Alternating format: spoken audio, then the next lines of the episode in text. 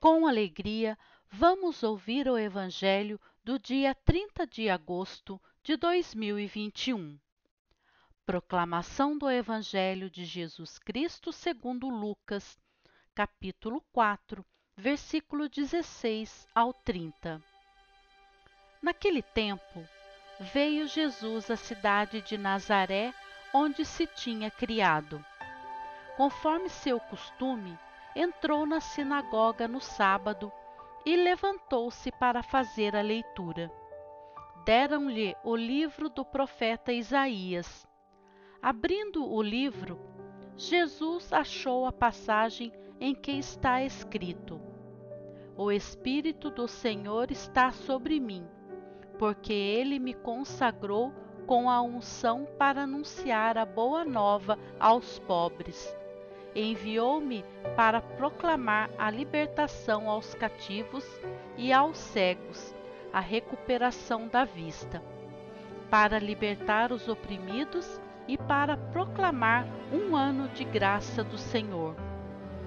Depois fechou o livro, entregou-o ao ajudante e sentou-se.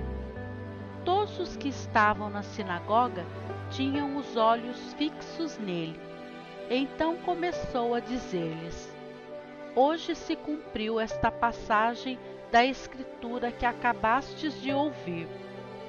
Todos davam testemunho a seu respeito, admirados com as palavras cheias de encanto que saíam da sua boca.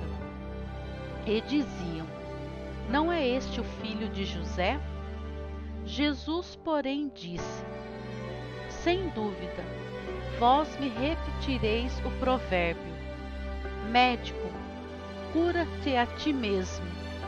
Faze também aqui em tua terra tudo o que ouvimos dizer que fizestes em Cafarnaum.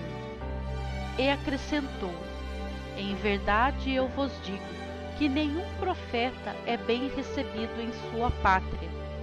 De fato, eu vos digo: no tempo do profeta Elias, quando não choveu durante três anos e seis meses e houve grande fome em toda a região, havia muitas viúvas em Israel.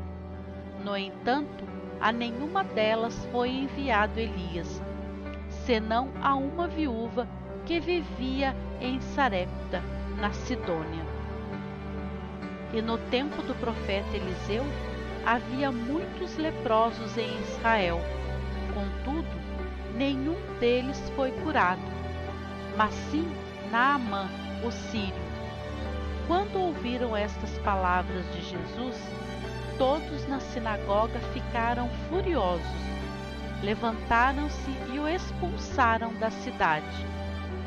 Levaram-no até o alto do monte sobre o qual a cidade estava construída, com a intenção de lançá-lo no precipício.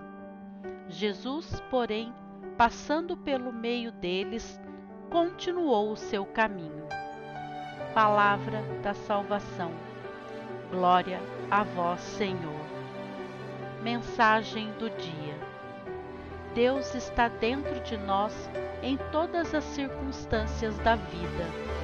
Quer você esteja praticando uma boa ação, quer esteja agindo errado Deus está dentro de você. Quer você ainda sinta felicidade, quer esteja ferreteado pelo sofrimento, Deus está dentro de você. Procure não esquecer esta verdade em nenhum momento de sua vida. Deus está dentro de você. Autor Carlos Torres Pastorino